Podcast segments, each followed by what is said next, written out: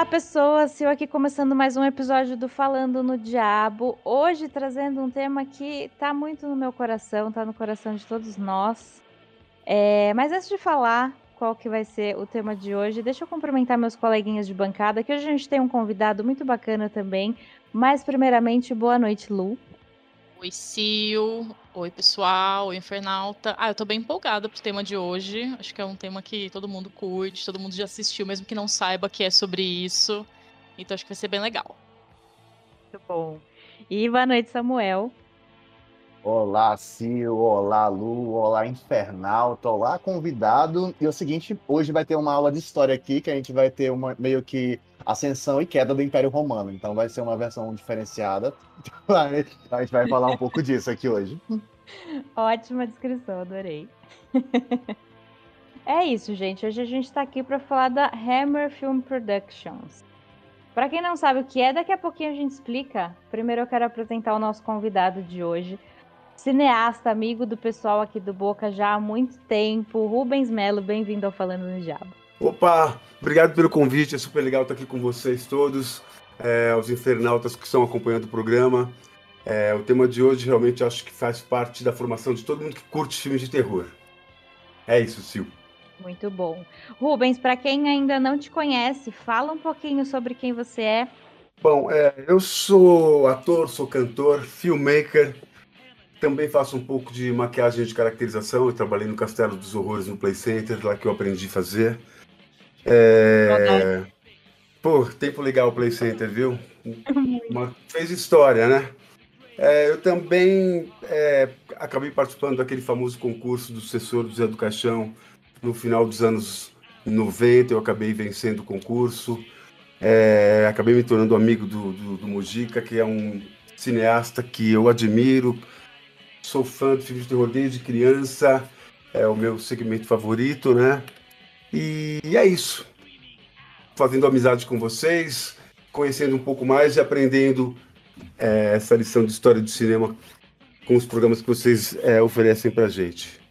Obrigado, galera. Inclusive, Rubens já participou de uma live nossa lá do Instagram, justamente para falar do Mojica. Eu vou até deixar o link aqui no post para quem quiser assistir, porque foi bem bacana. Ah, Mas... Mojica, Mojica, Mojica é, é uma história à parte, né? Pois é. Rende um episódio também, hein? Mojica rende vários episódios. Uma série. pois é. Bom, mas vamos ao nosso tema de hoje, então. Quem pode me, quem pode me explicar o que é a Hammer? Então, gente, a Hammer é, tudo surgiu ali como uma né, ideia de ser uma produtora de cinema, na realidade. O ano oficial de fundação, né? Quando tem uma atinha, um documento falando que ela surgiu, é de 1934.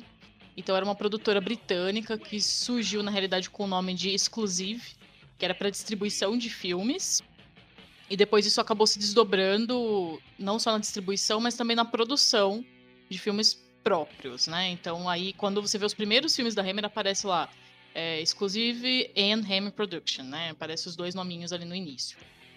A origem do rolê foi, na realidade, com um cara que montou, que era o William Hintz, que ele na realidade não tinha nada a ver com esse universo, ele era dono de uma franquia de joalheria lá no país dele.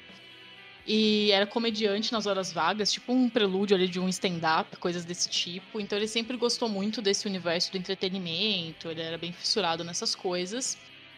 E ele usava o nome artístico né, no palco para fazer esses shows de Will Hammer. Então ele se junta com um cara que era o Henrique Carreiras, que era dono de um cinema local ali na região que eles residiam. E eles lançam, né, criam essa empresa que era exclusiva. Mas como ele tinha muito esse pezinho nesse universo do entretenimento, ele gostava dessa questão de produzir shows e tal, eles então desdobraram isso para produtora, né, para produzir coisas. Inclusive o neto do Henrique Carreiras, né, o Michel Carreiras, ele também acaba embarcando junto, acaba virando uma coisa meio de família, assim, né? Vai dirigir filmes ali para produtora e tal.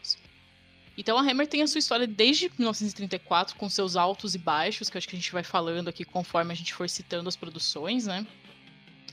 Mas produziram um filme pra caramba, a gente levantou uma lista aqui, que são aproximadamente uh, 200 produções, assim, nesses anos aí, que é muita coisa. Se a gente for para pensar que era algo pequeno, local, que estava surgindo naquele período, numa época que não tinha tanto incentivo para essa área tudo mais.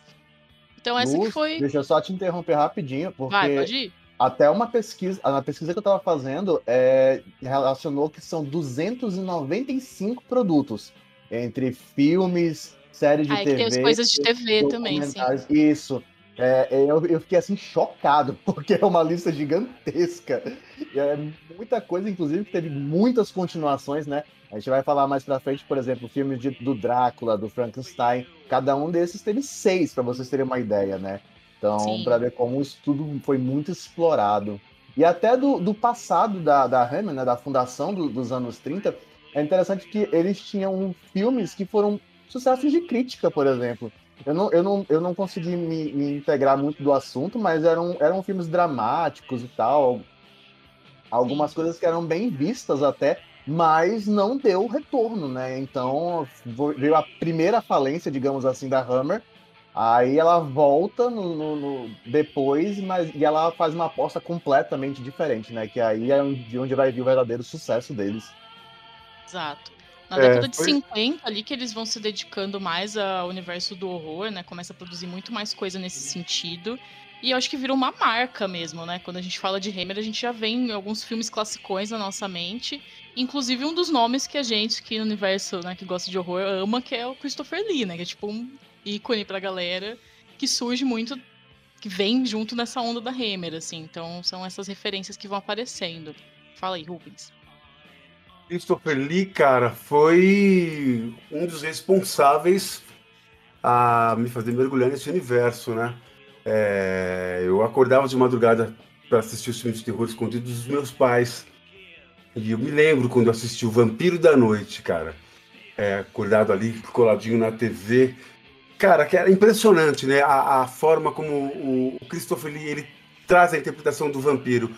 É, na minha concepção, eu vejo o Lee como o vampiro mais fiel na descrição do Bram Stoker, que é aquele ser demoníaco. Ele não tem nada daquele ser que vai atrás da reencarnação da sua amada, né? Ele está sempre ali, é, atrás do sangue, da sobrevivência e de expandir o seu império de horror. É, a caracterização dele que, que foge um pouco daquela questão de ser simplesmente uma almofadinha, como traz o, o Bela Lugosi, né? Que, que em si traz a, a concepção clássica do vampiro, mas o Leary traz algo muito mais que é o sex appeal, que é o, o, o horror, né? É, a sexualidade. Tanto que o filme foi censurado e agora é, que a gente teve acesso à, à cópia original, as cenas do, do, ataque é extremamente sensual. Fora que ele é um ator excelente com uma carreira. Né, ele teve, acho que uma, ele, ele atuou em mais de 300 filmes, e aí é claro, a gente tem que ponderar que né, uma quantidade tão grande assim que ele tenha feito boas e também não tão boas produções. Mas ele é um cara que eu idolatro, que eu admiro. Quando tem alguma produção em que ele está, eu sempre vou atrás para poder assistir. E é isso. Christopher Lee é mestre.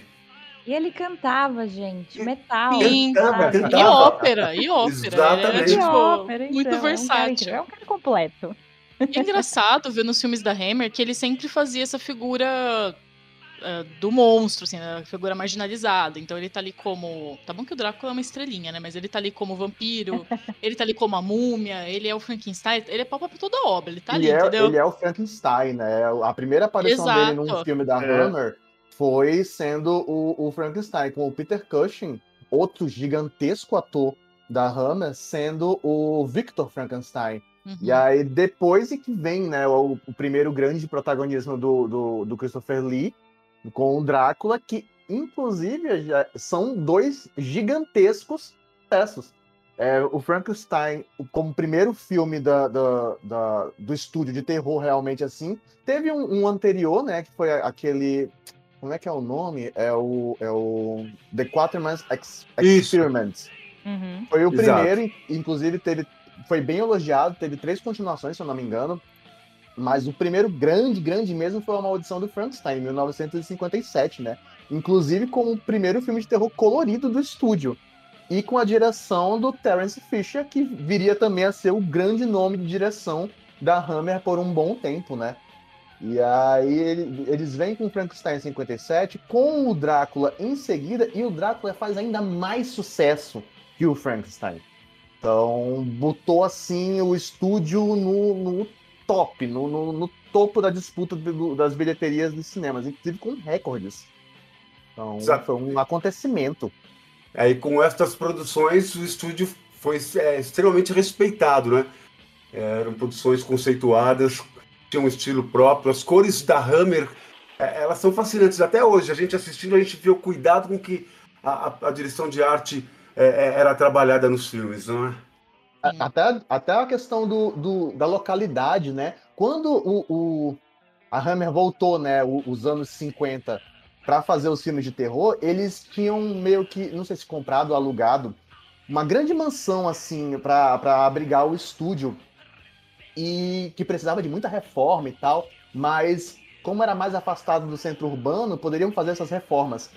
E aí, tipo, tem até um, umas coisas interessantes. Se você pega um, alguns filmes, o próprio Frankenstein, o próprio Drácula, se você fizer um quadro a quadro, você vai encontrar os mesmos ambientes, porque eles modificavam os ambientes dessa mansão para os filmes.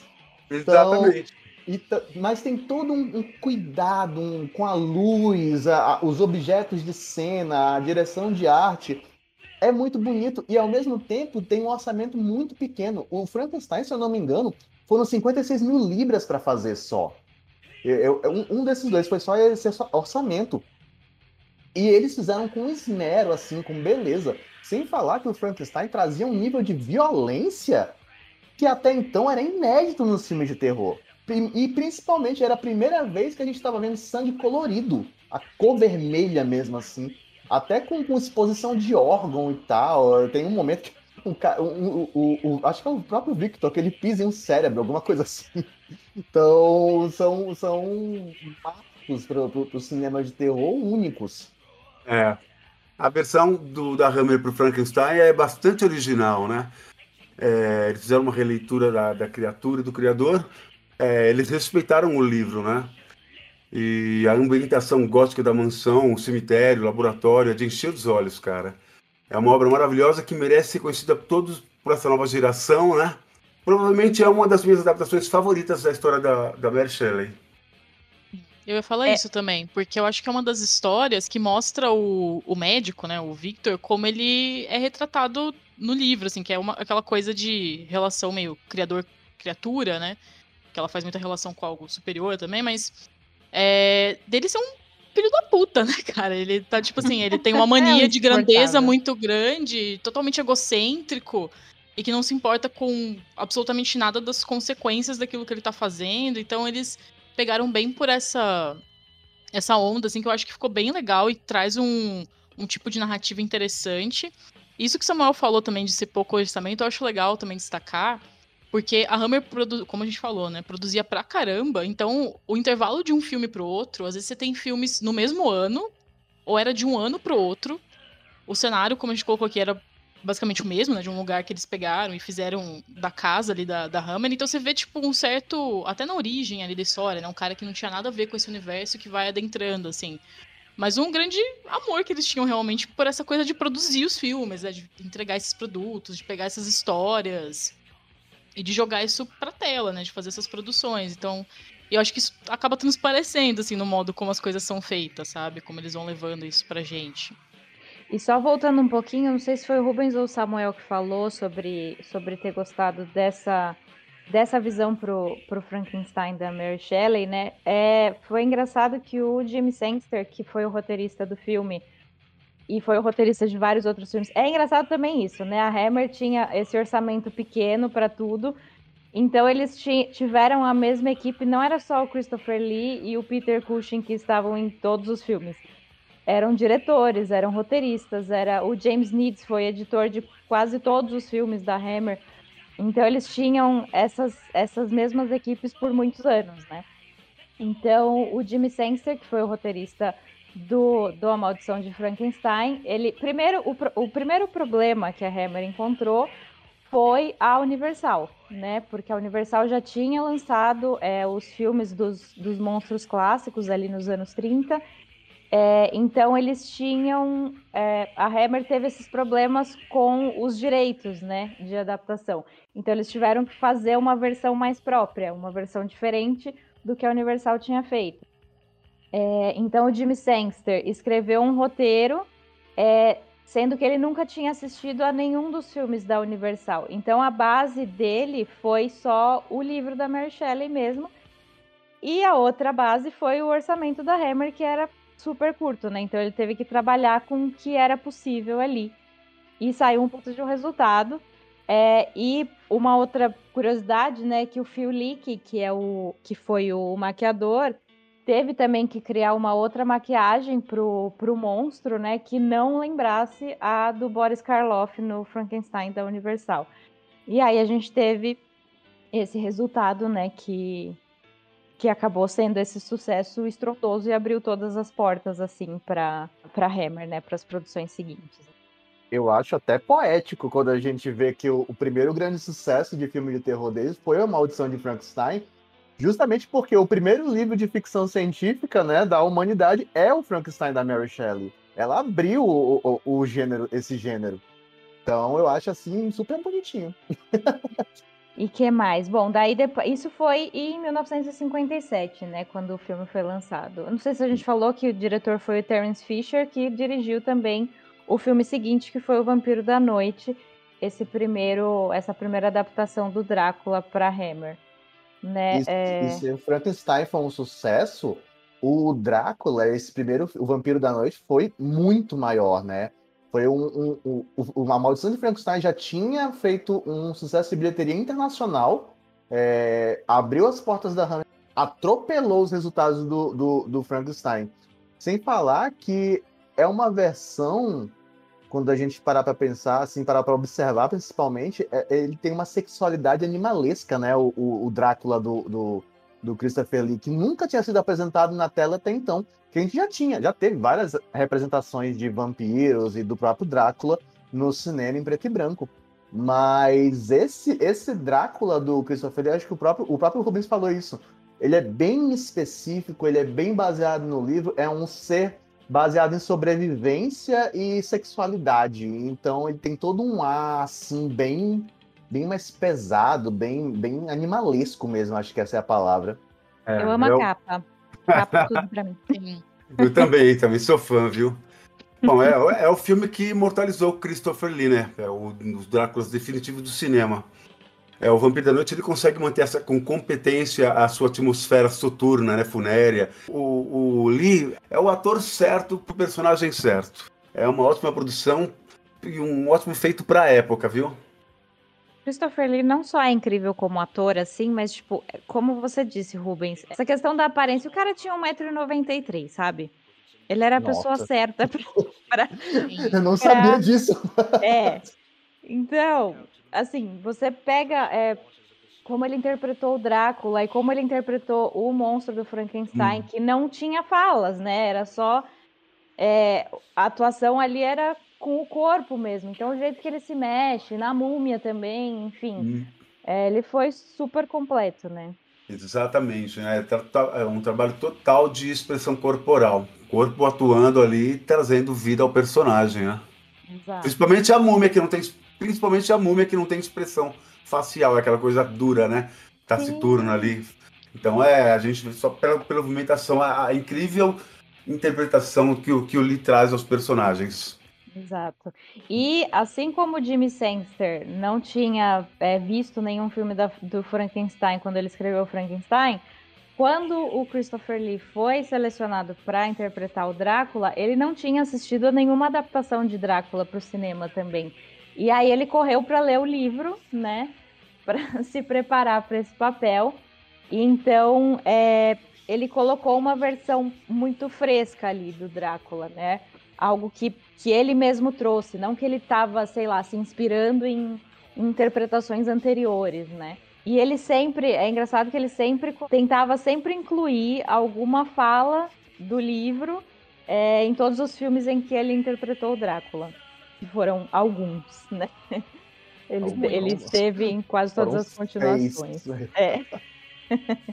é. Ele realmente era uma pessoa muito culta, né? ele falava trocentas línguas, eu não consigo, eu não me lembro agora quantas línguas ele falava, cantava, atuava, né? O cara era realmente.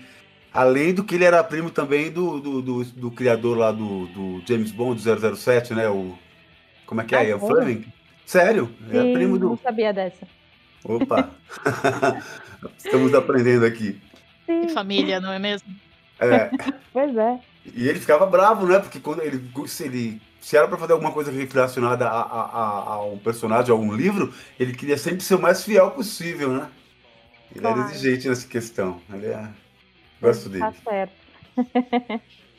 Agora, uma coisa que me diverte é a censura, que eu imagino os censores tendo síncope quando recebem os filmes para classificar, porque, né, já teve, já teve todo sangue no Frankenstein e no Drácula não foi diferente, né? Tem até, eu separei uma, um trecho de uma fala de, acho que é, de alguém ali da censura, que é, é a, a, resposta que eles deram ao filme foi: a maldição aqui é o sangue em Technicolor. Por que vampiros têm que ser comedores mais estabanados que qualquer outra pessoa? Certamente serão necessários cuidados ao, ao filmar o sangue. E é claro, as cenas com estacas são proibitivas. A gente teve cenas com estacas que eu me lembre foram off-screen, né? A gente não estaca entrando no peito de ninguém ainda, porque mais para frente, né, em outros filmes a gente teve. E teve a questão também da cena do Drácula com a mina, que foi super assim. É... Teve toda essa insinuação da, da sexualidade, né? Porque o Drácula é, invade o quarto. Primeiro que ela passa uma noite com ele, né? E chega em casa com aquele ar de tive a noite da minha vida. E apesar da gente não ver nada. É, e depois, quando ele entra no quarto dela e, e morde o pescoço dela na cama ali, é, os sensores falaram: não, gente, isso tem que sair, essa cena tem que sair, né? Já corta para a seguinte. Mas o Terence Fisher ignorou tudo isso e, e, fez da forma que ele queria, né? Você deve ter assistido também né, a versão sem cortes do filme, né? A, a, em que o Drácula também ele é consumido pelo sol, que ele começa a decompor. Sim. Puxa, fico imaginando aquilo lá na época, que lindo de ver, hein? Pois é. ah, é super bem. E a gente, a gente avalia, a, analisando hoje, bom, pra, pra gente, né, que já vive do universo do horror, não é tão forte, não é, nem é tão pesada, né, quando ele passa a mão pela carne que se desfaz, né? Porque os filmes que a gente estava acostumado a ver ela já mostrava a caveirinha cheia de pó, né? Não mostrava a carne queimada ali, né? uhum. né? Sim. Pô, bacana pra caramba. É, teve um, um puta trabalho de maquiagem ali, né? Apesar dos pesares, a Hammer, ela é bastante responsável por filmes que, vieram a, a, seguir, que acabaram sendo responsáveis pela sua derrocada. Que foram os filmes de slasher, gore, né? Que tripa, Sim. degolando, cortando cabeça. Eles lançaram a semente e se enforcaram na árvore. Verdade.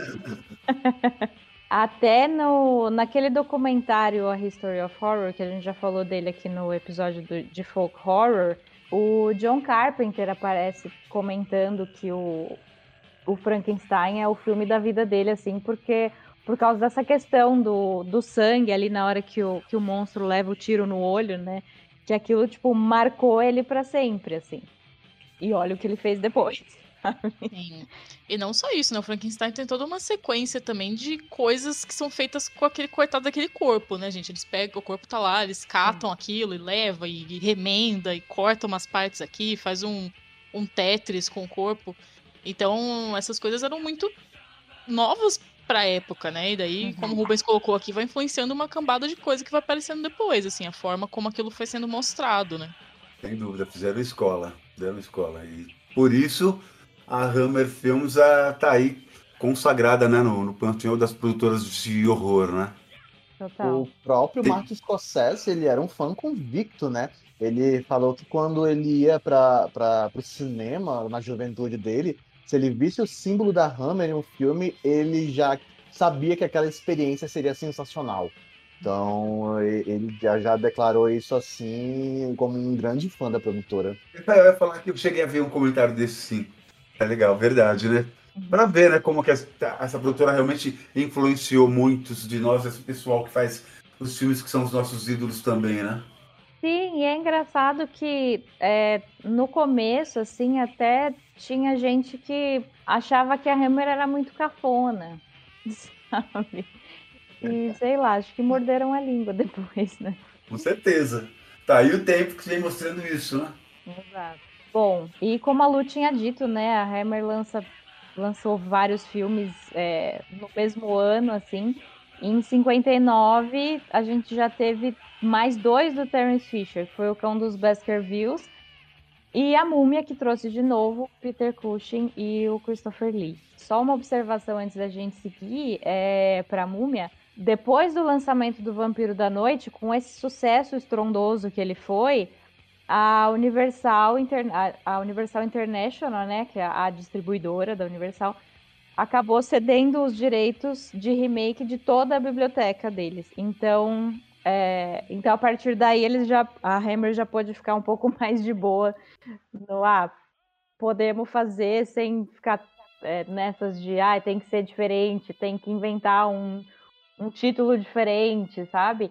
E assim, então... a Hammer inventou o remake também, gente. É isso. é isso que aconteceu. Exatamente. E é a múmia, né? A múmia é um remake, né? Exato. é um remake meio costurado ali, né? Porque foi um remake do A Mão da Múmia, de 1940. Uhum. Mas ele teve elementos das duas sequências da Mão da Múmia, que foram A Tumba da Múmia e A Sombra da Múmia. E o clímax foi tirado do A Sombra da Múmia, né? É, então foi ali uma, uma coxa de retalhos que, que juntou essas produções ali no A Múmia da Hammer. Dos três lançados nessa fase inicial da Hammer em cores, que foi o Drácula, o Frankenstein e a Múmia, eu acho que a Múmia é o mais fraco dos três, produzido pela Hammer. Mas deu origem aí a uma série né, que a gente conhece, e que repete o esquema de produção do estúdio, que é aquilo que é o baixo orçamento, é, que reflete também na constituição de época do Egito Antigo, que ganha ar um pouco carnavalesco, né, no meu... Mas, assim, com todo respeito, né, com todo respeito, porque é, é a gente que, que, que vive, o que faz, que também que conhece as histórias, é a mesma coisa dos do, do, do cenários do Zé do Caixão, né, do Ed Wood também, que também tem por si o seu charme, né, é, mas por outro lado, eu acho que é um dos filmes mais bem dirigidos pelo Terence Fisher aqui. Que o Lee também, ele é, é fenomenal como uma múmia, como a gente já discutiu, falou um pouquinho antes sobre as atuações dele, e é o menos gótico também do, do estilo da Hammer. Ele, para mim, eu acho que ele vai um pouco mais pro suspense, deixa um pouco daquele horror gótico para trás. Com cores mais quentes, inclusive, né? Lindo, né? Filme. É interessante que o, a, a Múmia também vem na sequência e ele quebra os recordes do primeiro filme do Drácula. Então, é, é, foi um grande sucesso. Independente até da gente considerar um, o mais fraco desses três primeiros. Não, sim, sim sem dúvida. Mas sem foi dúvida. um sucesso de bilheteria gigantesco. Aquela coisa de. A, a escada era só direção para cima da, da, da Hammer. Teve outros três, né? Outros três filmes e é interessante que eles estavam fazendo, eles estavam nessa vibe na Hammer de fazer o refazer, né, os filmes dos clássicos monstros da, da Universal. Eles inclusive tinham um projeto de fazer também o filme do Homem Invisível, mas que nunca saiu do papel. Né? Projeto da Hammer. Verdade, verdade. Que estava em desenvolvimento e junto com a Múmia, a, a Maldição do Lobisomem que viria em seguida, mas o do Homem Invisível é interessante que nunca saiu do papel. Uma pena, viu? Uma pena. E uma pena também que fizeram apenas um filme de lobisomem, né? Porque eu achei bem bacana a abordagem que eles deram no, no, no, na Maldição do Lobisomem e também a própria maquiagem, viu? Curti muito. Poderiam ter feito mais, pelo menos um filme. Uma pena mesmo. O Oliver Red, ele tá mandando muito bem também, como o rapaz atormentado ali. Sim. Hum. eu achei muito engraçado o Christopher Lee como personagem egípcio, né? E me lembrou também. Qual foi o filme que ele interpretou um personagem chinês? Ah, o Fumachu. É. É. Esse eu achei demais. É verdade. Eu lembro uma vez, uma curiosidade, é, foi numa entrevista que ele tava, que eu vi dele, ele estava tava acho que numa canoa, numa canoa indo pro set, com uns chineses e tal, né, não sei o quê. E o Lee estava falando que ele tava gostando tudo, mas se sentia um pouco incomodado, porque ele não era chinês, não sei o quê, né? Aí o, o, o, o, o rapaz estava com ele, mas qual é o seu nome? Não é Christopher Lee? Sim, Lee, é. Lee chinês. Aí ele deu risada tá? e foi lá e mandou bala. É. Tudo bem, ele tem, né, essa carta, gente, não tem como. O Christopher Lee pode fazer qualquer coisa. Ele pode, ele pode. Eu tava vendo aqui que ele entrou pro Guinness em 2007 como o cara que mais tinha feito aparições no cinema. Ele tinha quase 300 aparições Exato. no cinema. Sim, sim, sim, sim. Sem e ele dúvida. ficou muito tempo também como o autor mais alto do mundo. Olha que doideira, gente. Olha que maravilha. Quando era perto, queria ser alto por causa dele. Falei, eu quero ser alto, quero ser alto. Tô aqui com 1,74, encolhendo agora já, hein? Já foi para 1,72. Tem toda essa imponência, né? É. Enfim, nos anos 60, a Hammer lançou mais alguns filmes que a gente, que a gente colocou aqui como destaques, né? É, Rubens já, já mencionou A Maldição do Lobisomem, que também é do Terence Fisher. E a gente teve também Um Grito de Pavor no mesmo ano. Ambos são de 61. É, em 63, a gente teve O Mundo os Condenou. Em 64, Cilada Diabólica. 67, E Frankenstein Criou a Mulher. E Uma Sepultura na Eternidade. Eu vou parar aqui, porque eu acho que a partir de 68 é que talvez começaram os problemas ali. É, vocês chegaram a assistir alguns desses filmes dos anos 60, assim, tem algum que vocês destacariam? Eu acho que eu Eu não me lembro muito de um grito de pavor, mas eu assisti, assisti todos.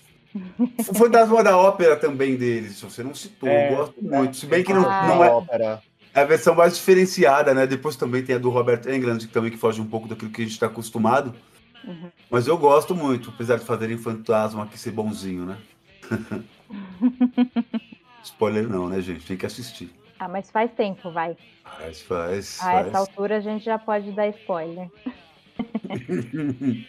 Eu queria falar só de um, de um acontecimento, né, dos anos 60, que ah. o que aconteceu no A Maldição de Frankenstein, a gente teve dois americanos, o produtor Max Rosenberg e o roteirista Milton Subotsky, que é, apresentaram a ideia desse filme para Hammer. E a Hammer foi tipo, beleza, gostamos, beijos, né? E aí eles fizeram o filme sem esses dois.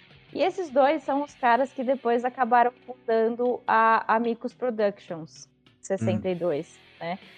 Que ela foi fundada então por americanos, mas a base deles era no Shepperton Studios, que é na Inglaterra. E às vezes as produtoras até eram confundidas, porque é, eles também fizeram filmes com o Christopher Lee e o Peter Cushing.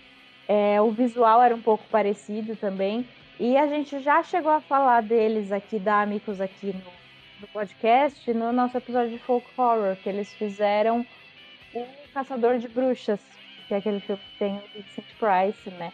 Muito bom. Então, Muito bom. rolou ali essa concorrência a partir dos anos 60, né? Eu acho que a Amicus nunca chegou ao patamar da Hammer, mas enfim, acho que é bom a gente registrar aqui que, que ela existe, né? E, e também teve as suas produções, teve o seu destaque ali. E alegrou muito as minhas noites também, com certeza. Sim, né, eles têm bastante coisa boa também. Tem, tem sim. É, mas daí o que acontece? É, vieram os filmes americanos, né? Já nada a ver aqui com Amicus, mas a gente teve ali em 68 filmes tipo O Bebê de Rosemary e A Noite dos Mortos Vivos.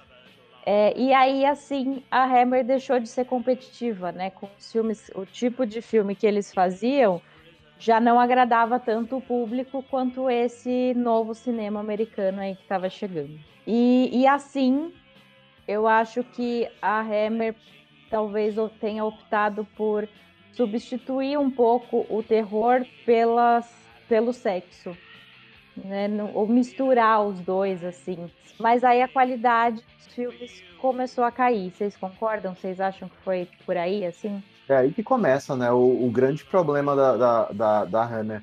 Eles tiveram que tomar uma decisão. Tava surgindo um novo estilo de se fazer filme de terror nos Estados Unidos, principalmente. Era o terror psicológico estava em alta, o Bebê de Rosemary um sucesso colossal.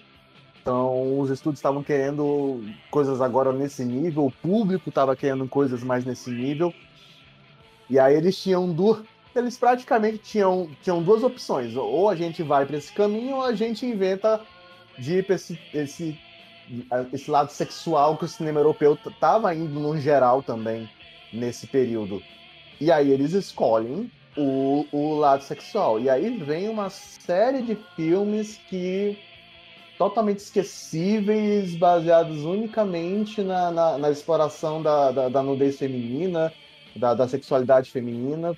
Então, foi um, um péssimo caminho para eles. Tem umas obras que são, assim, a gente lembra, mas não lembra pela, pelas qualidades. A gente lembra por terem simplesmente acontecido, né? Até o, a, a trilogia baseada no, no, no, na Carmila, né? Do, eu esqueci o nome. Mas enfim, teve uma. uma, uma Vampira trilogia... Karnstein. A Carmila, a Vampira Karnstein. Isso, isso.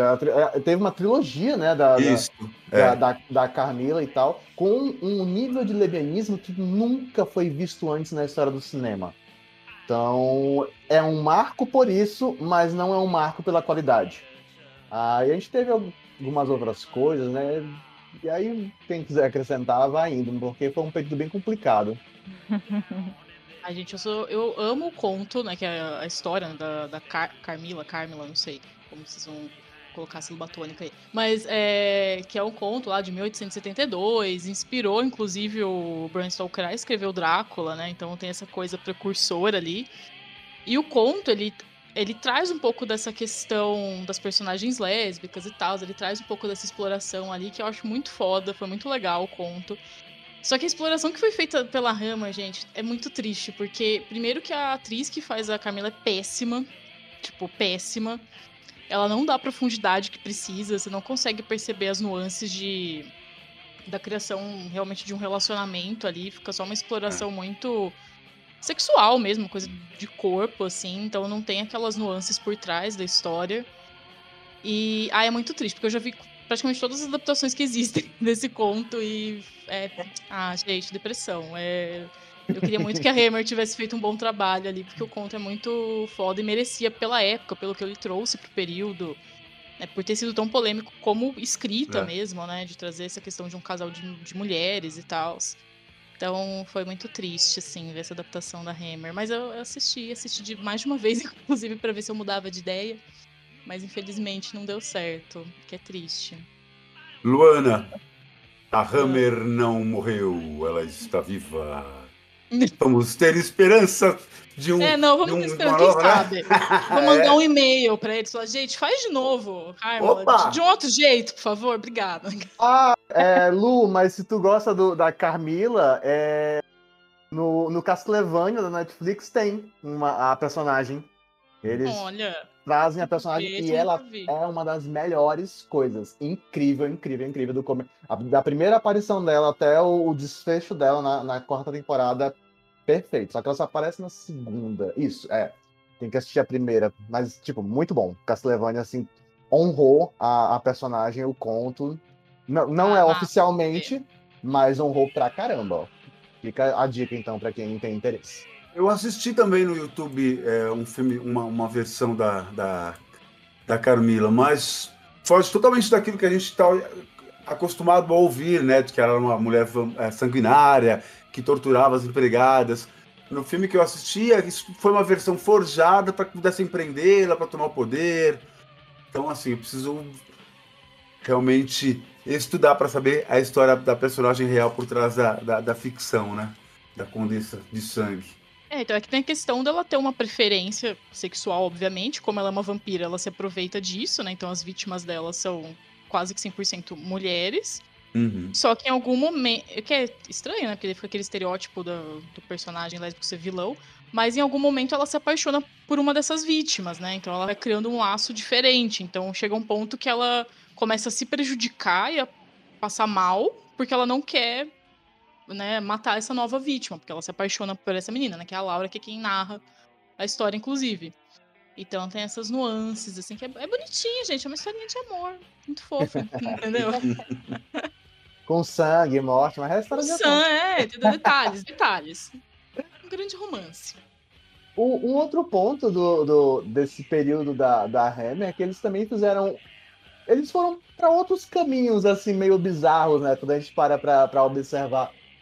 Eles fizeram filmes baseados em ambientes pré-históricos, que incrivelmente tiveram um razoável sucesso, tipo o Xi, que tem uma direção de arte bastante bonita, diga-se de passagem, mas, enfim. Teve, teve até uma continuação, que é o A Vingança de Xi, né? E é. tem o um milhão, um milhão de anos antes de Cristo, né? Eu acho que esse é o título em português. É, One Million DC, que fez muito sucesso. Ainda, fez, ainda foi um filme de bastante sucesso. Mais um, viu, o, o, o Samu? Criaturas que o mundo esqueceu. Ah, esse eu não, não, não tenho. mas, mas ok. E eles fizeram alguns filmes de, de guerra também, né? Fizeram filmes de ficção científica e filmes de capa espada, que eles chegaram a fazer um filme de, de Robin Hood. Sim, e, sim. sim. E eram alguns filmes que davam até uma grana, tipo um milhão, antes de, um milhão de anos antes de Cristo, fez muito sucesso. Só que a Hammer já estava tentando se, se reorganizar da, da ladeira baixa que eles estavam vindo. Então eles fizeram acordos de distribuição que a maior parte dos lucros ficava com as distribuidoras. Então não estava adiantando, mesmo com alguns filmes fazendo sucesso do catálogo deles, já não estava arrecadando a grana que arrecadava antes. E aí veio o, o, os grandes problemas né, no, no, na década de 70. Gente, a Netflix não aprendeu nada com a Hammer também, né? Tá acontecendo a mesma coisa agora com eles, e eles assim. Não, mas é, é verdade. Tem essa questão toda da distribuição. O que é engraçado, que se for pra, pra olhar a origem, eles começaram como uma distribuidora, né? E mesmo assim depois tiveram esses problemas. É. Lu, a gente não pode comparar com a Netflix, a Netflix é uma pirâmide financeira. É, total... não, Porque gente, eles, eles, eles, ganham 9 bilhões de dólares por ano e gastam 15. Isso é pirâmide, uma hora vai, vai cair. Uma hora vai dar ruim, né, galera? Uma, uma hora vai, vai dar ruim, então. Sai de então, baixo. Sai de baixo, é. Quando cair, vai, o tombo vai ser grande. Mas por enquanto tá aí, estamos sendo bombardeados por 50 séries que a gente não consegue assistir duas por mês. Pois é, hein? Ah, é bom a gente até ficar preparado, né? Que às vezes vai ter alguma série. Quando a Netflix cair, vai ter alguma série que a gente não vai ter terminado de ver, aí a gente vai ficar. A minha lista é enorme, tem um monte de coisa. Já tô puta por antecipação já, que eu sei que isso vai acontecer e eu não vou conseguir terminar e vai ser triste. É, tem que me mas, organizar aqui também, viu? É, não. É mas, bom, mas, é aí, mas aí, voltando pra, pra Hammer, eu falei que nos anos 70, né, eles, eles tiveram toda a década para tentar se organizar, fizeram acordos, deu tudo muito errado, e aí em 77 acontece a grande tristeza, que é ela pede recuperação, recuperação judicial. Então, é, é, se, se, enrola todo e aí fecha como a gente conheceu nesse período desde o, o, o, os anos 50. É, a última produção que, que a Hammer lançou saiu em 79, né? Que foi a The Lady Vanishes, que é um remake de A Dama Oculta do Hitchcock. E, mas o filme foi bastante criticado, assim, não, não foi bem recebido. Então eles nem acabaram bem, sabe? Hum. Como qualquer é remake do Hitchcock, né? Por que você vai mexer com isso? É, é, podiam ter, ter tido um pouco mais de tato nessa. Esse, eu não, esse filme eu não assisti, não sei do que se trata. é, esse nem é de terror, é, acho que é um suspense. Assim, é, é, é um remake né, do Hitchcock. É, eu lembro de um de uns anos antes que eu vi quando eu era. Quando eu com certeza não tinha idade para ver isso, e daí eu revi recentemente, né, pra gente gravar, que é o Uma Filha pro Diabo, que tem também. Ah, que bacana! Sim. É, então, eu lembro quando eu era pequena, que eu realmente não devia estar vendo aquilo, eu sentia muito medo, gente. Eu tinha um medo pavoroso do filme, assim, porque era um. Eu falava, caraca, que coisa doida. Aí eu fui ver de novo e né, não, obviamente não tem a mesma reação, mas é, tipo assim, é um ruim que não é tão ruim, é um ruim bom, é um ruim comfort, sabe? Uhum. Você, ah, você que gosta de Uma Filha pro Diabo, acho divertidinho. Eu acho um bom filme. Então vou registrar aqui também o meu momento de pavor com a Hammer, hein? Por favor. É, que, que se a gente comparar hoje é, é, de dar risada. Mas quando eu assisti a primeira vez, foi a, o filme foi A Mortalha da Múmia. É, quando a múmia ela abria os olhos, ela tinha os olhos azuis daquela múmia, né? Tinha um mecanismo que rodava né, e o olho aparecia, né? Cara, eu pior era molequinho, cara. Eu cobria a cabeça e não queria ver aquilo. Acho que foi, esse foi o único filme que eu tive essa, uma reação parecida. E o, o, outro foi com um filme de lobisomem que é A Maldição da Lua Cheia. Acho que vocês devem conhecer, né? Que o pai vai, vai acampar com o filhinho e aí ele acaba se tornando lobisomem, e aí ninguém acredita no moleque. Quando Ai, o pai virava lobisomem, também escondia a cara, também fiquei com medo. Esses dois filmes foram os que me marcaram naquele... quando criança, que me deixavam com pavor de não olhar para a TV. Mas foi só essas duas experiências, passou rápido. Muito bom. É, tem um filme dos anos 70 da Hammer que eu, eu não cheguei a assistir, mas eu fiquei com vontade, principalmente por causa do título. Porque é, eles estavam ali tentando é, fazer, trazer uma visão nova de novo, né, para histórias clássicas, assim. E aí eles lançaram O Médico e a Irmã Monstro. Putz, eu gosto desse filme. É, Cara. E o que eu acho engraçado é que aí você pega o título original e, e foi muito bem bolado, porque é Dr. Jekyll and Sister Hyde. Exatamente. Ele vira uma mulher. Ah, eu fiquei com vontade de ver. O que, que você achou, Ruben? Nossa, é, eu primeiro que eu acho que foram felicíssimos na escolha dos atores, né? Uhum. E a, a menina parece muito com o Ralph. E fora a sacada que eles tiveram também de unir né, o, a ficção com, com, com, com a história real, que é o Jack e o Estripador, né? Eles fazem com que o, o, o, o Dr. Jekyll ele tenha as similitudes do, do Jack Estripador. Uhum. Então, eles fundem essas duas histórias e o filme é ótimo. Eu acho que, que tem o clima da Hammer, aquela, aquele, né, aquela a Londres é, com, as, com, com a sua névoa é, direção de arte, figurinos, atuação, é, embora também né, é, traga um pouco mais da, da, da, da exploração sexual da, da, atriz, que eu tô tentando lembrar o nome dela, mas eu não me lembro, viu? Não lembro o nome dela agora. Martine Beswick. Ah, tá. É, belíssima atriz, né? Esse filme também eu assisti quando eu era pivete, eu fiquei assim, meio abismado, né? Porque eu não, eu é, eu conheci o médico e o monstro, aí de repente a irmã do monstro, aquela coisa, é Hammer. É daquilo mesmo que, que Hammer para mim era testado de qualidade também. Quando eu via a cara da Hammer, eu falava, ah, que noite. ah, muito bom. Ah, assim, eu, eu, eu, queria fazer algum reconhecimento a alguns outros atores também. A gente falou do Christopher Lee, do, uhum. do, do Peter Cushing.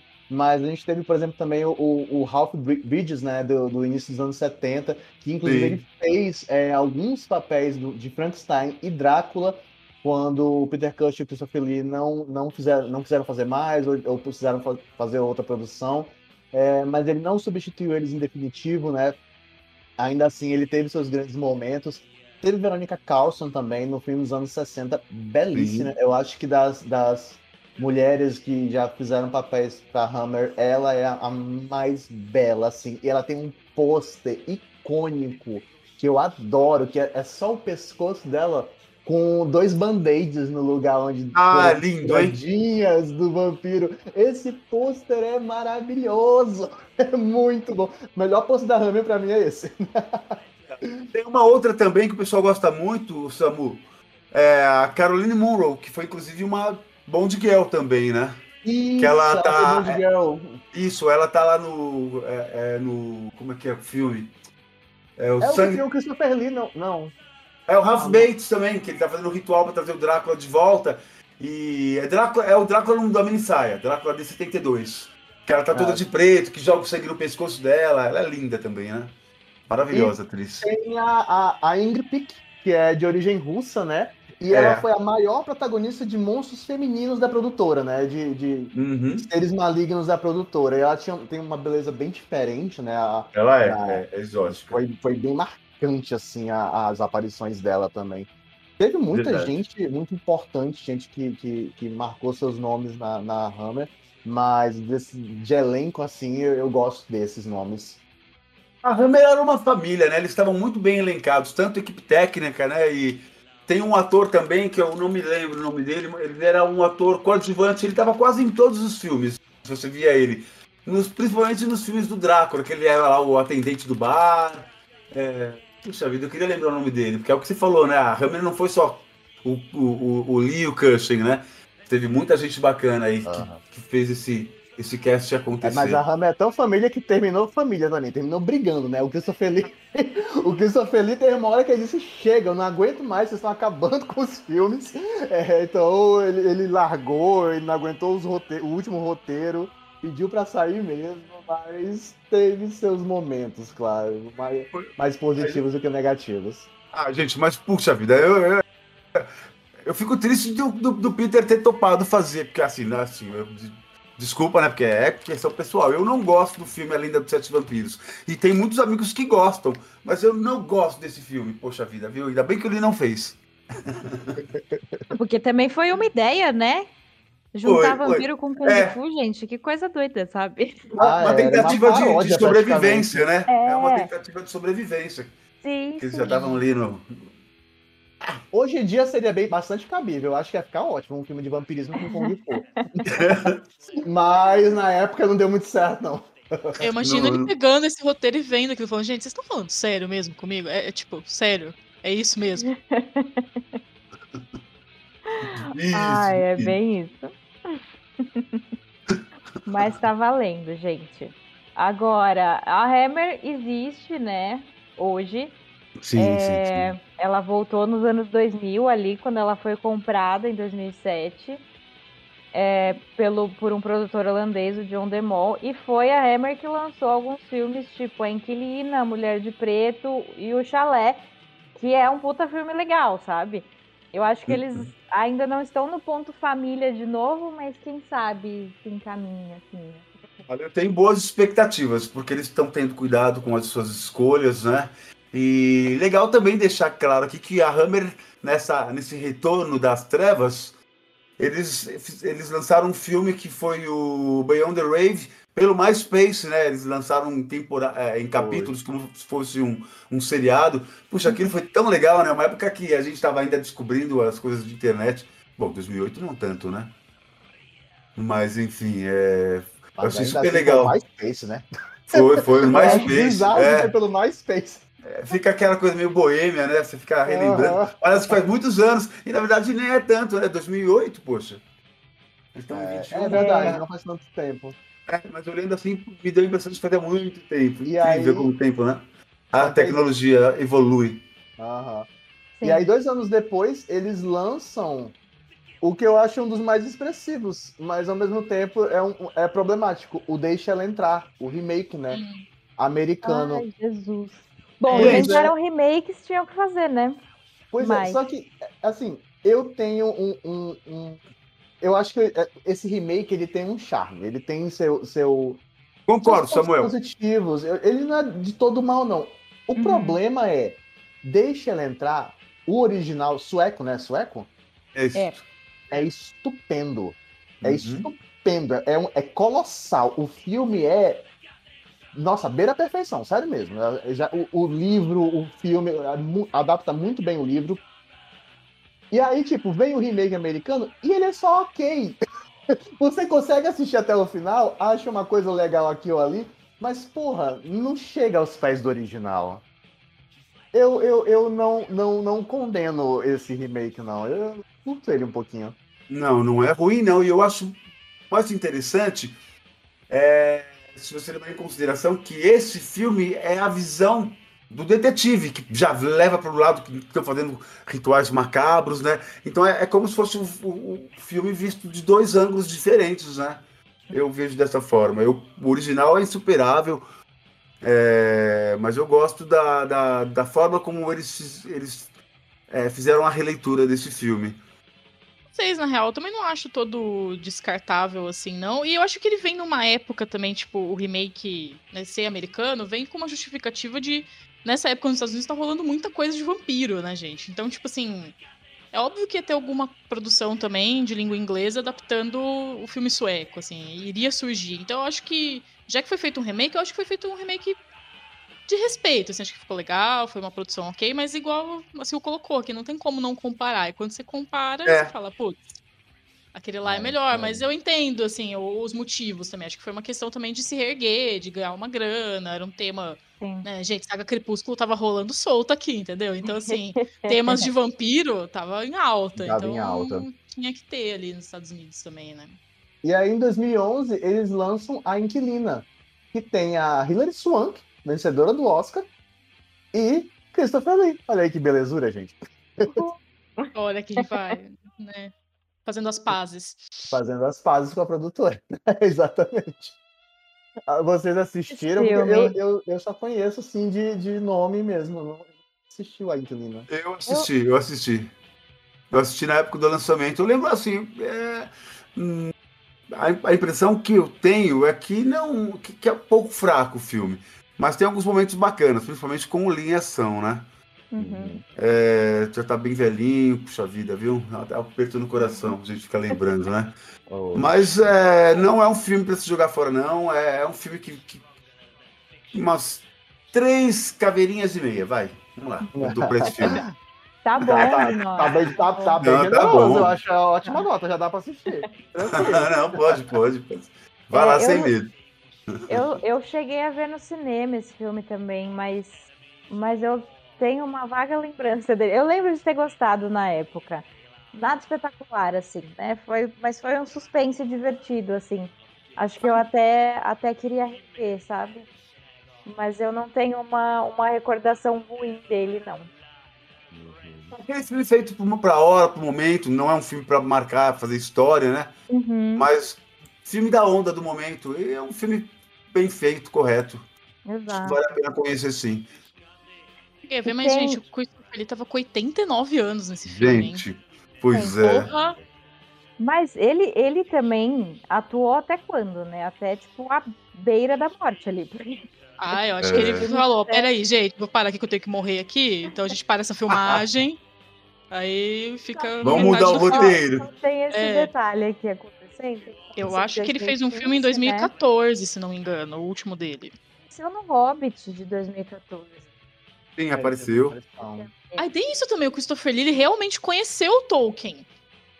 Nossa, sério? Eu não sabia. Eu vi numa Nossa. dessas coisas de curiosidade, eu já não sei se a fonte é totalmente confiável, gente, mas eu vi que falando que ele conheceu o Tolkien num bar lá no, na Inglaterra da vida. E que o Tolkien, eles conversaram, trocaram ideias sobre o livro, sobre coisas da existência deles, né? Nem sei o que acontece nesse tipo de conversa. Acho que o mundo entra num estado cósmico. E sei lá. Mas parece que rolou esse encontro aí já. Sim, sim. Eu, eu- ele tinha muitas histórias, Lee, né?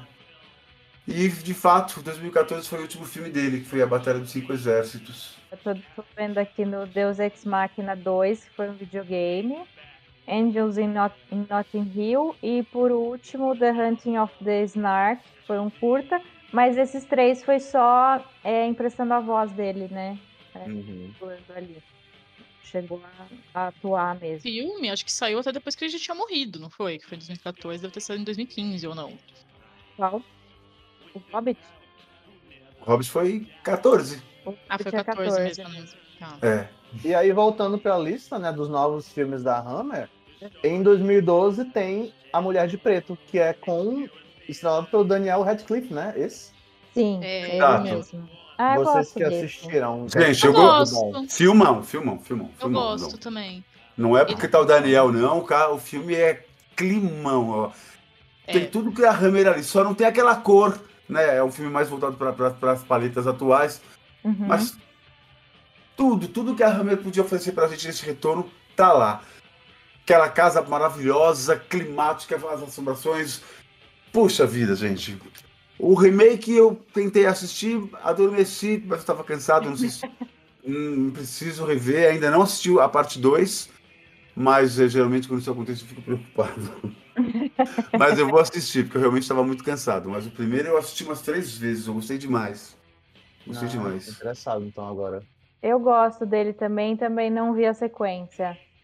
Não. O problema Não, dos é- filmes de terror atual é que é, os filmes antigos eles eram feitos por, por- por pessoas mais maduras, né? Hoje é muito teen, né? É esse que é o, isso que pega um pouco. Eu gosto É, muito é. das atuações antigas porque eu acho que traz mais peso na interpretação, na, e a gente acaba acreditando mais na história, entrando, sei lá. Pela questão da, da interpretação com teatralidade, né? Que Pois é. o Christopher É. Trouxe muito nos primeiros filmes.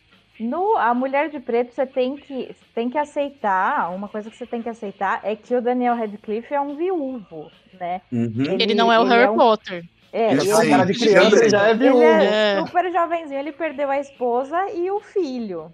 Exato, é é. antes, né? Antes do filme, não é um spoiler.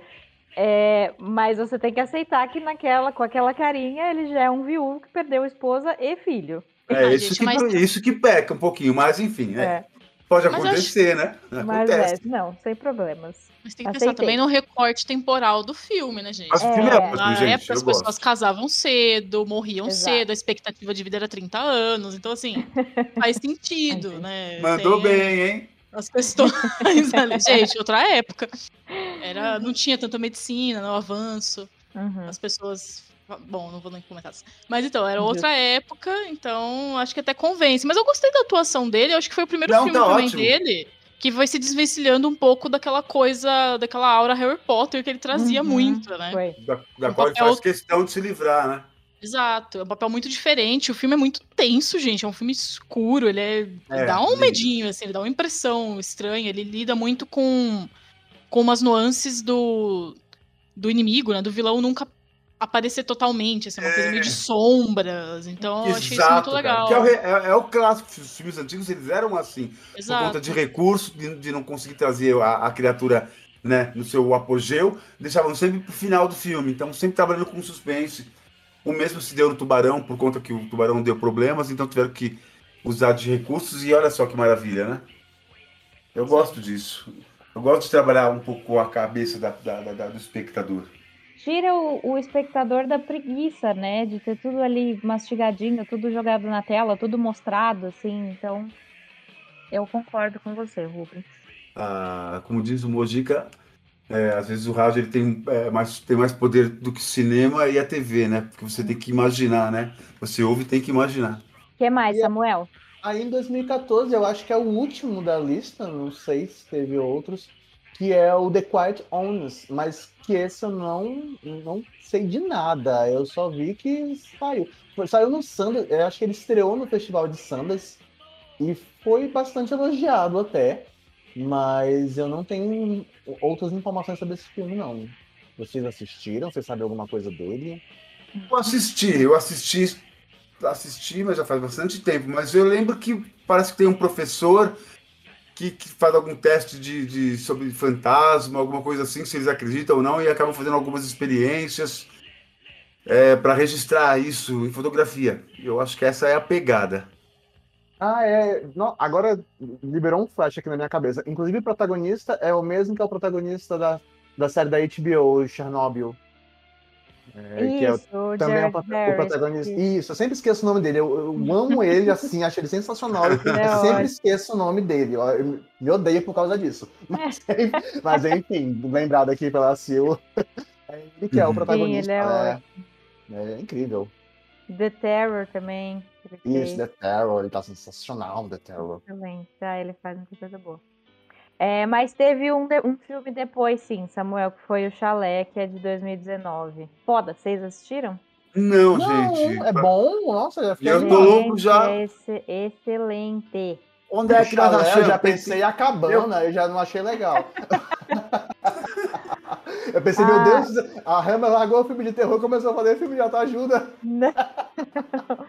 É o The Lodge. Ele chegou a ser lançado nos cinemas aqui também. É, e é um filme muito bom, assim. É sobre uma. É, é um cara que tem dois filhos, né? Um adolescente Hum. e, uma, e uma menininha, um pouquinho mais nova. E esse cara começa a namorar uma moça muito mais nova que ele.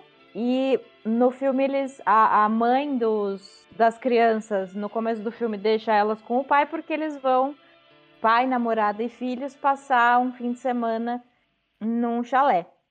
É, num lugar que, tipo, é inverno e tá nevando para um caralho, não tem como sair dali. E só que o pai acontece um negócio e o pai tem que ir trabalhar. Ele não pode ficar no chalé. Então fica, ficam as duas, os dois filhos com essa namorada que, tipo, é aquela pessoa, né, que tá roubando o lugar da mãe, é muito mais nova, o que, que você tá fazendo aqui? Então fica um clima super chato. e para completar, essa moça é a única sobrevivente de um suicídio, suicídio coletivo.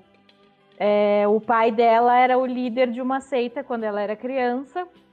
é, dessas seitas que, tipo, os caras vão morar em um lugar isolado, assim, no fim das contas, todo mundo ali se mata. Ela foi a única que sobreviveu. Então, daí você tem a merda atacada no ventilador, né? Assistam, é muito Viu? bom. Tu falou o título em português e eu não, não tinha noção. Aí quando tu falou o título em inglês e a sinopse, eu lembro que eu assisti esse filme. E realmente, ele é bem, bem interessante, ele é bem diferente. Eu confesso que eu não gosto muito do final dele, do, do, Uhum. do arco final. Mas, nossa, esse começo todo desse filme, ele é muito bom. Ele é muito bom mesmo.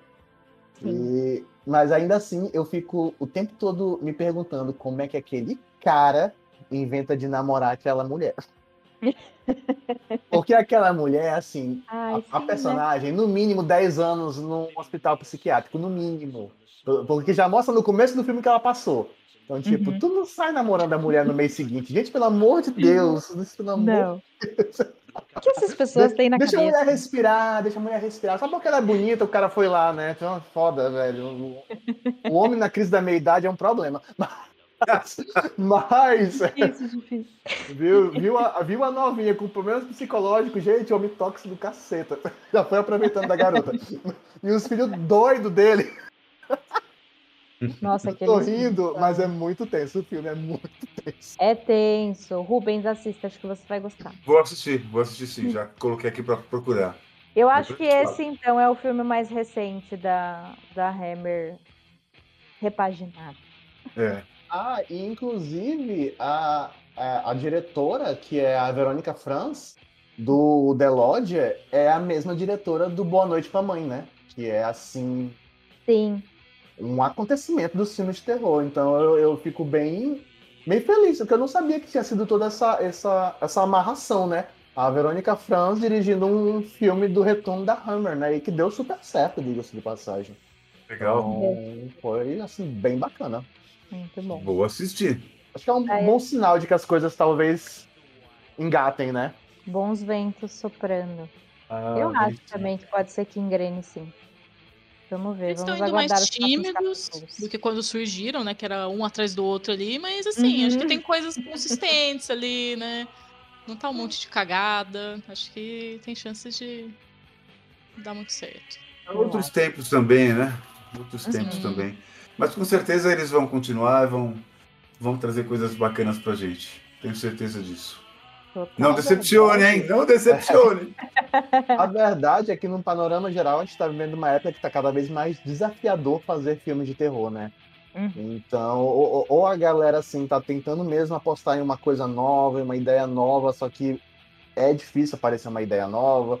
A gente, assim, conta nos dedos as coisas inovadoras, ou aposta no clássico, na paródia, na reinvenção do que já teve. E a Hammer tá indo meio que nesse caminho, né? É, é, Tentando encontrar uma coisa nova aqui, outra ali, que, que dê para alimentar esse público que tem essa ânsia por, por alguma novidade no, no, no gênero. Total. E é engraçado que nesse retorno deles, né, por mais que no decorrer da história da Hammer eles tiveram produções que não eram exclusivamente do universo do terror, o retorno deles foi totalmente do terror, né? Tipo assim, eles voltaram nessa pegada, assim. Sim. Bom, gente, acho que é isso então, né? É, queria saber se vocês têm alguma consideração final pra gente fechar por aqui. Cara, é, é uma história muito bonita. Ah, Os, os caras fizeram um filme de terror, mas é uma história muito bonita. A, a gente a- analisa os acontecimentos, as ordens. A gente viu nascer um- um- uma família profissionais assim que realmente se dedicaram. Não foi uma coisa extremamente lucrativa, não foi uma, uma coisa que deixou gente, uma galera milionária. Não, a gente está falando de uma empresa que, que fechou as portas duas vezes já por, por, por falta de recursos mesmo, por, por não ter dado certo suas fórmulas, mas que simplesmente não deixou de acreditar. Então, parece aquela coisa de autoajuda, mas é, é, é um bom exemplo, né, de, de seguir apostando no que você sabe fazer de melhor. Então, os caras fizeram muita coisa boa, fizeram muita bagaceira, mas tem um puta de um reconhecimento por ter entregado fórmulas, criado fórmulas que, querendo ou não, ainda são utilizadas até hoje. Então, muita gente pode assistir filmes da Hammer hoje, mesmo os mais icônicos, e achar, porra, que coisa fraca, que coisa chata. Mas pensa o impacto que isso teve no, no, no, na época, né? Pô, o filme do Drácula, a abertura do Drácula é um sangue caindo sobre o, o a palavra Drácula. Isso já é. Esse início já é um marco para o cinema. Então, para se ter uma ideia da, da importância da Hammer, e que eles continuem, que, que eles consigam seguir em frente com esses projetos novos, com a reestruturação da empresa, com esses novos nomes e novas ideias que eles estão captando. É, gente, assistam os filmes da Hammer, eu acho que sempre vale a pena. Eu acho legal também, porque, igual a gente colocou aqui no breve histórico que a gente apresentou, eles estão ainda desde a década de 30, cara. Então é um pouco de um acompanhar da própria história do cinema, né? Das fases da história do cinema, tipo, as adaptações que eles fizeram nas produções, né? Por que, que ficou com um apelo diferente, tudo isso acompanha o que estava rolando em Hollywood. Também tem essa questão de ser fora, né? Dos Estados Unidos, por mais que seja do Reino Unido, mas assim, uma produção de outro lugar e como eles foram se adaptando às épocas, o que, que eles iam produzindo, tudo isso diz muito do período pelo qual a produtora passou, né? De todos esses anos aí que eles existiram. Então, eu acho que é mais do que ver apenas o filme, mas é um pouco dessa narrativa maior, né? Que é dessa história da produção cinematográfica mesmo, que eles passam por ela aí. E igual o Samuel colocou, uma produção que foi na raça, assim, né? Por gostar, por querer fazer, por se identificar. E da galera que eles revelaram aí também, né? Tipo, de atores, diretores, de todo mundo que a gente foi comentando aqui durante, durante a gravação. Uhum. Então, acho que sempre vale a pena assistir. A gente é muito legal, né? Tem um ar nostálgico, sei lá, vale a pena. A, a Hammer, ela deixou um legado relevante, né? Influenciou diferentes gerações de plateias, como eu, como vocês, de cineastas, né? Como a gente citou aqui é, o que tornou o estúdio Hammer uma, uma produtora de referência para quem é para quem gosta do cinema fantástico, do cinema de horror. É, portanto, é uma, uma produtora que precisa ser é, descoberta, que precisa ser conhecida, assim como também os filmes da Universal, né? A Universal Filmes, que, ao meu ver, ela, ela pende um pouco mais para humor, para leveza, é um filme de terror mais para família, quanto que o horror da Hammer já é um filme de é um horror mais adulto, né? É... Eu fico muito feliz porque foi através da Hammer, a Hammer que me formou, formou meu gosto cinéfilo, foi a Hammer que me influenciou a, a seguir esse universo e abrir horizontes para outras produções, é, que me levou ao Mojica e a tantas outras outros universos fantásticos. É, quero agradecer muito o convite, Sil. Foi um prazer estar aqui com vocês, a Luana, o Samuel. É, espero que a gente tenha a oportunidade de um dia tomar uma cervejinha juntos, bastante risada. É, o que a pandemia trouxe para a gente de ruim, ela está compensando na, na, possibilidade de nos aproximar através da, da forma virtual mas a batalha continua, a gente precisa se cuidar, mesmo com as vacinas, é, a coisa ainda está correndo solto.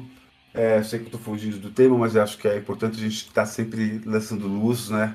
Porque é, a gente está vendo essa, essa nova variante aí, essa delta, que aí deixa a gente um pouco preocupado, principalmente a gente que vive de arte, que está se planejando a retornar aos trabalhos uhum. e deixa a gente com muita insegurança, né? Mas é, é isso. Eu desejo de todo o meu coração que a Hammer volte é, estabelecida dentro do sucesso que sempre permeou a sua carreira, as suas obras, os seus produtos. E tenho certeza que não vão faltar gente para prestigiar essas produções. E o desafio é esse, né? É encontrar os terrores modernos, né? Porque a gente vive novos tempos, o, por mais que a gente queira voltar aos filmes góticos que eu adoro, nos castelos assombrados, cheios de neblina, é, talvez não seja o gosto da juventude de hoje, da molecada, mas enfim, é, é um desafio que está aí para as produtoras trilharem com o nosso apoio, com a nossa torcida. E é isso aí. Longa vida ao martelo. É, Rubens, a gente agradece por você ter topado participar desse episódio, foi ótimo. É, o Ivo não pôde gravar né, com a gente hoje, mas quando a gente estava planejando essa gravação, a gente pensou, ah, vamos chamar algum convidado né, de fora assim da equipe. Nem sempre a gente traz gente de fora para gravar. E o Ivo falou: chamem o Rubens porque ele adora Hammer.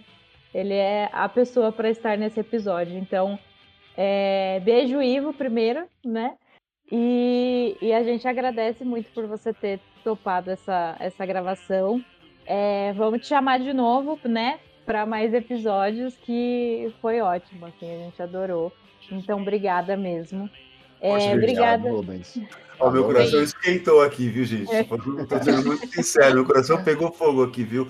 Ivo, obrigado, obrigado por, por essa honra, poxa, porque eu é, eu sou só um fã de cinema, não, não, não sou aquele estudante, aquela coisa.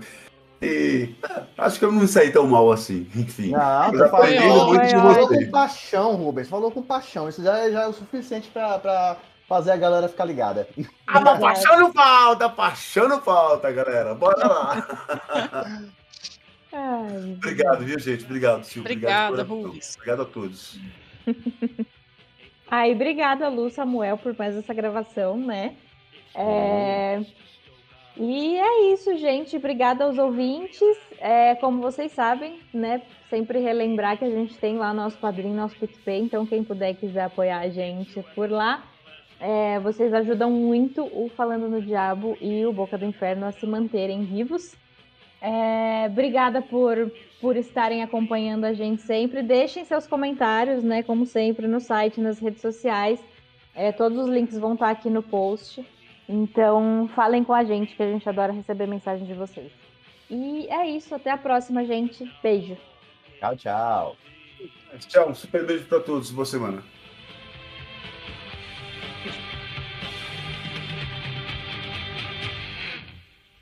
This Gothic Enterprise. With the Count who never dies. The fiction fictional facts. Just cages see you coming back. Hypnotized within it's The story that I must tell.